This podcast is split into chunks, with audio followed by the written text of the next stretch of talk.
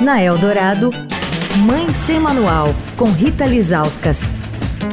Se uma criança governasse o Brasil, o que você acha que seria diferente? Eu acho que essa criança escutaria mais o que as pessoas do país dela têm a dizer e tentaria achar uma forma de poder encaixar isso com a ideia das outras pessoas. Eu acho que o presidente poderia se colocar no lugar dos outros, tipo, é, se imaginar naquela situação para poder achar uma maneira de resolver isso mais rápido.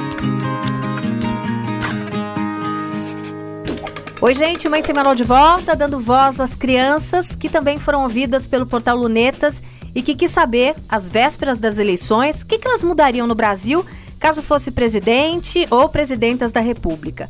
O resultado foi uma lindeza, com crianças pensando no próximo, destacando a importância de se colocar no lugar do outro, entre outras coisas. Com a gente durante toda essa semana, a Raquel de Paula, que é gestora do Lunetas. Raquel, a gente falou ontem dessa consciência social, né? Mas a questão do racismo também apareceu na entrevista.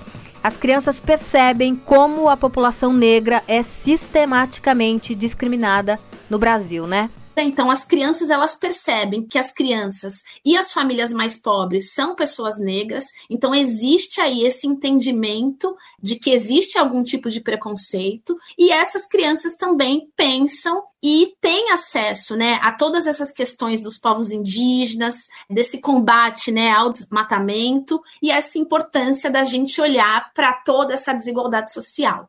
Olha, como nenhuma criança nasce consumista, nenhuma criança nasce racista, né? Então, isso vai sendo desenvolvido a partir dessas experiências com outras pessoas. Então, por exemplo, uma criança está dentro da escola e ela percebe que a turma da limpeza, a, turma da segurança são pessoas negras. Automaticamente, essa criança ela já faz aí uma associação, né? Então, existe esse olhar, né? E agora, com algumas escolas que promovem o debate sobre toda a história, né, da negritude, toda a história da, da, da, da escravização, existe sim um olhar muito atento das crianças no que pode ser feito e nessa construção dessas relações entre todas as pessoas.